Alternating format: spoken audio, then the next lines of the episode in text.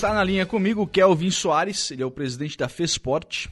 FESPORT é a federação né, do, do, Estado que trata do, do esporte que encaminha né, todas as questões que envolvem aí o esporte de, de Santa Catarina. A, a nossa região, o, o, Kelvin, recebeu aí duas, duas arenas, né, uma no, no Arroio do Silva, uma em Araranguá, no Morro dos Conventos, e são duas estruturas muito bonitas que estão sendo implementadas aqui na, na região. Como é que se deu a concepção desse projeto e a opção né, dessas duas arenas aqui para o extremo sul catarinense? Boa tarde.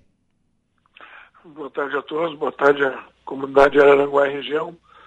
É, tenho dito que a FESPORT era mais do que uma realizadora de eventos né, do calendário esportivo de Santa Catarina. Ela é uma secretaria que tem uma política de, de saúde que deve ser implementada em todo o estado através de alguns programas. Nós, lançando mão desse programa de atividade física e saúde, tivemos primeiro o lançamento da Corrida da Ponte, ainda no mês de dezembro, na abertura do nosso verão. Em seguida, o lançamento das arenas, que deve acontecer agora na sexta-feira em, em, Laguna. E a partir de sábado, então, todas as arenas estarão disponíveis para o uso da comunidade. Eu acredito que as arenas, esses espaços, o investimento do, do governo do Estado, através do governo Moisés, tanto tem investido né, na, na, infraestrutura de todo o Estado e investe também na infraestrutura de saúde das pessoas. Então, oferecer uma, um equipamento desse, até no momento de lazer das pessoas, é um, um aspecto de motivação que as pessoas possam estar realizando sua atividade física, seu esporte, mesmo no seu momento livre, né? no seu momento de férias, no seu momento de lazer, mas uma estrutura adequada para que as pessoas possam estar é, utilizando essa estrutura. Sim. O que, que vem nessa. Quais são os equipamentos né, que vem nessa estrutura? É, nós temos aí o espaço Kids, uma academia ao ar livre, nós temos um espaço idoso, um espaço, um lounge para descanso, acessibilidade para pessoas com deficiência chegarem até a praia. Nós temos, dependendo do espaço em que a arena foi concebida na praia, nós temos aí de duas a quatro quadras de areia onde as pessoas vão poder jogar seu beat tênis, o seu futebol, o seu vôlei de praia. Esportes que com a pandemia acabaram tomando um, um crescimento muito grande, né? Os, os esportes ao ar livre, especialmente, e que nós estaremos oferecendo espaço agora para a prática. Temos arquibancada, palco, atividade de ginástica, enfim, algumas atividades, inclusive, foram pensadas junto com as prefeituras, né? Que a partir de agora passam a ser parceiras do governo do Estado, na, na entrega né, dessa, desse equipamento aí para a comunidade. Sim. É, é, ela ficou uma estrutura muito bacana e muito completa, né? Para fazer vários Sim. tipos de atividade, né? Sim, foi uma. É, se tu bem lembrar, nós sempre tivemos no nosso estado, de forma isolada, algumas iniciativas do Poder Público Municipal, de algumas empresas, do próprio SESC, e nós pensamos que agora o governo do estado teria que botar a, sua própria cara numa estrutura melhor pensada, numa estrutura que fosse uma, uma referência, não te digo que ela está pronta, uhum. eu acho que nós podemos evoluir com ela para os próximos anos, mas ela já foi concebida é, em partes, por itens. Então, à medida que nós fizemos a licitação por itens, nós fomos montando as arenas. Porque dependeria muito ainda dos espaços que seriam disponibilizados é, pelos municípios. Então, ah, alguns espaços eram maiores, outros menores. Em função disso, nós premeditamos dois tamanhos de arena, uma grande, 50 por 30, e a outra 20 por 40, nós chamamos de média. E nós conseguimos, na licitação, reduzir bastante o preço dos itens que nós colocamos e conseguimos, ao invés de fazer 10 arenas, constituir 12 dessas arenas. Então, como tu fala, é um equipamento bem completo, bem pensado assim para um momento de lazer, para os diversos grupos que participam desse momento, né?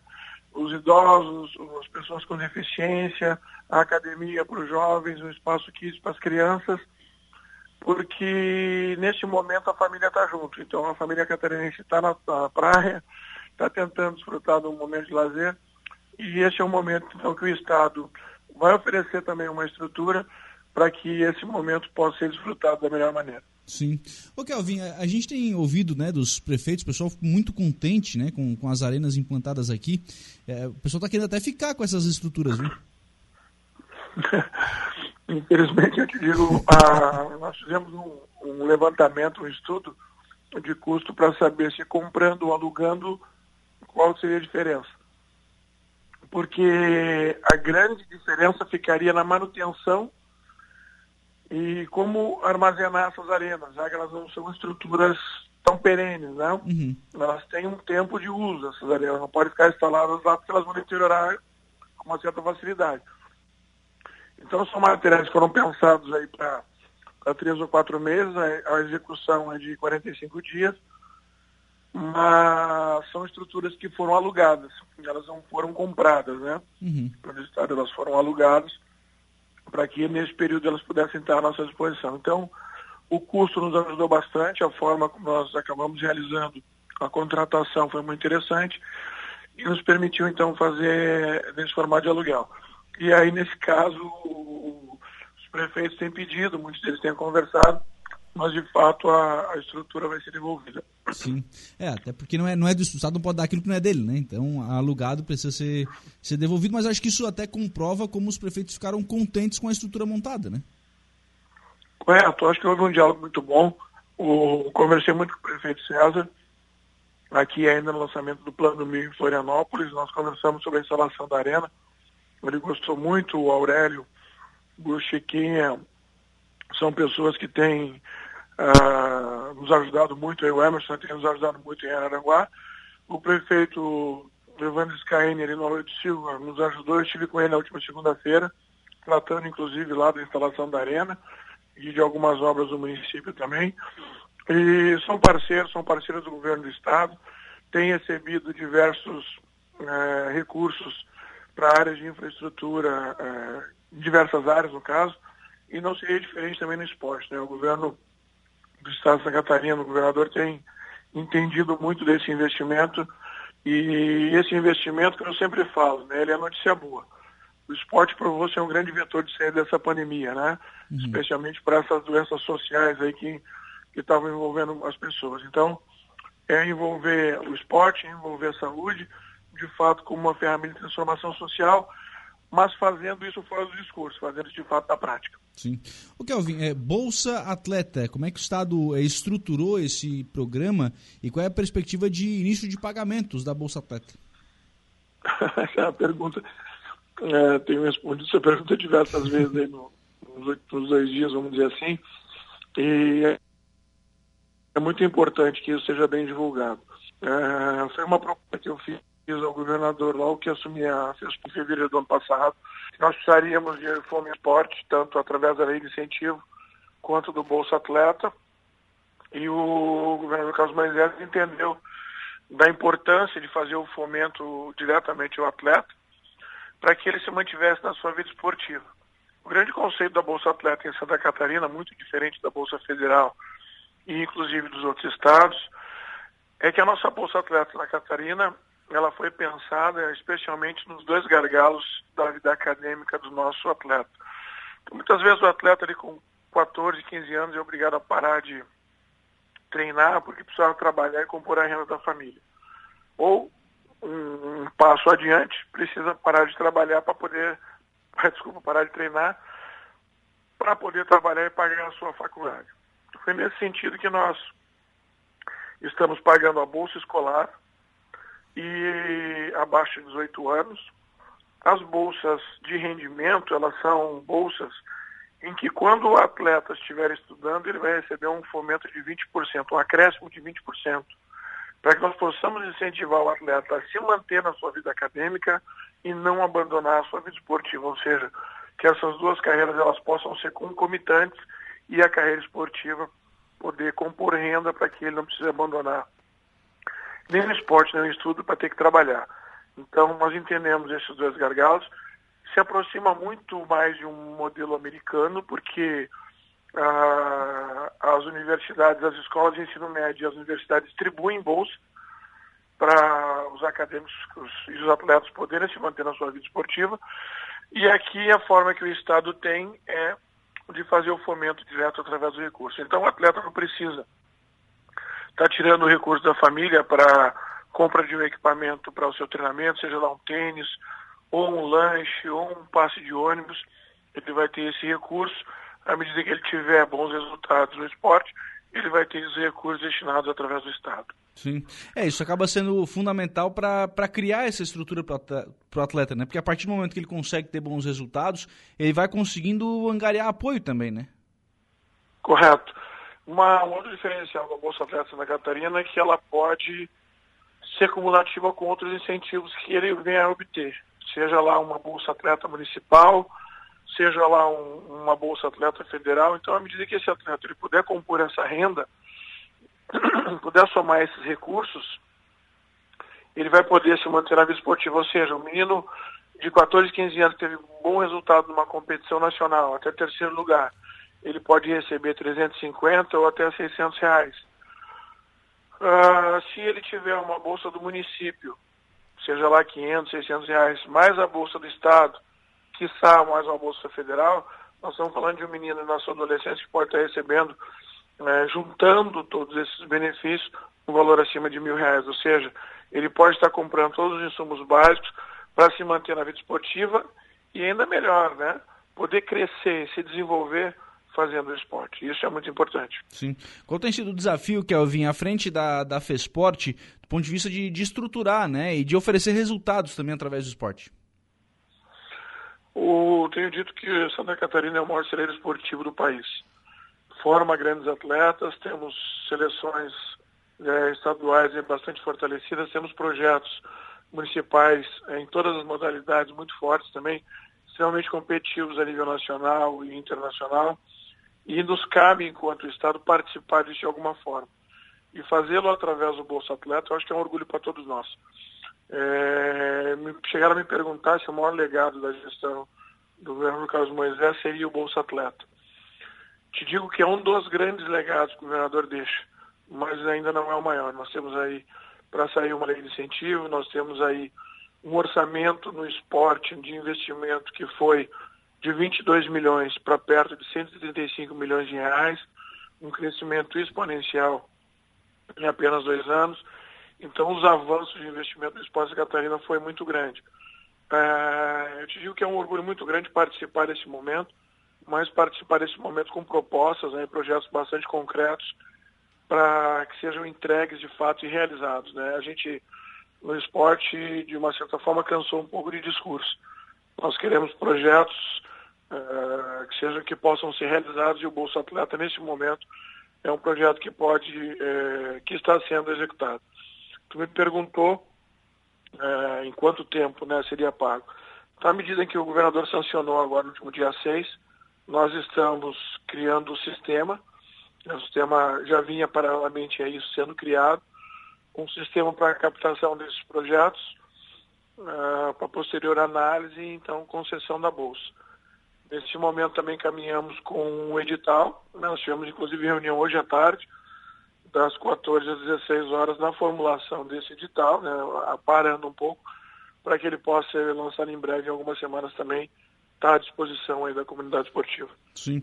É, na verdade, é fazer é, essas informações chegarem, né, até para que os atletas também possam, a partir da publicação do edital, requisitar o pagamento, né?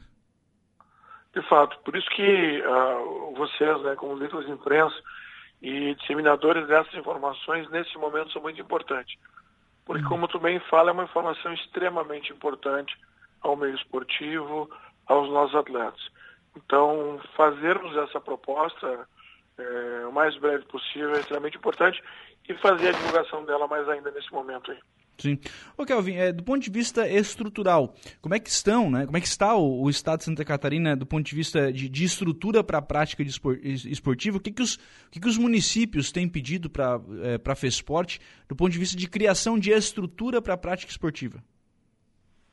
Nós criamos um referenciamento das estruturas e equipamentos esportivos de todo o estado de Santa Catarina. Então, através desse diagnóstico, dessa anamnese, nós estamos levantando aqueles pontos onde seria necessário o investimento da, do Estado. E nós temos investido, né? o Estado investiu, como nunca fez, 3,2 milhões de reais em equipamentos esportivos. Foram distribuídos vans para o desenvolvimento do esporte educacional, materiais esportivos, pisos modulares, reformas pontuais em alguns ginásios, seja através de reforma da parte elétrica, reforma é, do, do, do, telhado, reestruturação de vestiário, de algum, então, enfim, investiu 13,2 milhões de reais num ano é, em que, de uma certa forma, a bola teve parada dentro da quadra, mas nós não deixamos de investir fora da quadra porque as estruturas fossem aprimoradas, fossem desenvolvidas. Então, uh, foi um investimento de fato novo. Como eu te falei antes, a Transport nunca investiu um montante tão grande nessas infraestruturas e foram 108 convênios realizados. Um, um número recorde também, nem perto daquilo que, que vinha sendo executado, que nós sentimos a necessidade de aportar nos municípios recursos para que essas estruturas elas fossem renovadas. Então, é da mesma forma como a gente fez essas estruturas, né, agora para o verão, nós pensamos em continuar investindo nessas estruturas mais permanentes para que os nossos atletas possam ter o conforto necessário e a estrutura necessária para o seu desenvolvimento técnico. Sim. É, porque na verdade essa questão estrutural é importante, né? Onde é que o cidadão vai. Onde é que o atleta vai, vai treinar, vai se preparar para a competição, onde é que vai realizar a competição, né? Tem, é, essa infraestrutura ela é fundamental, né? Ela é fundamental. Os municípios, de certa forma, têm algum investimento nessas estruturas.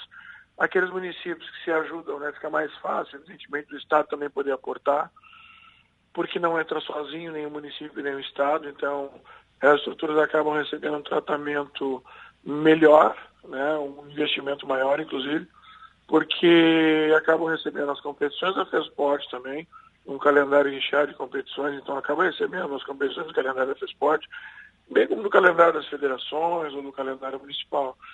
Então é a nossa preocupação, sim, e como eu te falei, é, não só era preocupação, como fizemos este, este investimento de 13,2 mil reais na infraestrutura. Sim. Bom, eh, como é que está a questão esportiva aqui no estado, o, o Kelvin, diante da, da pandemia, né, de, de retomada, enfim, é, como é que ficou o nível do, dos atletas diante desse momento pandêmico? Nós tivemos as competições, né, vou dizer que 70% do calendário da FESPORT ou mais foi realizado.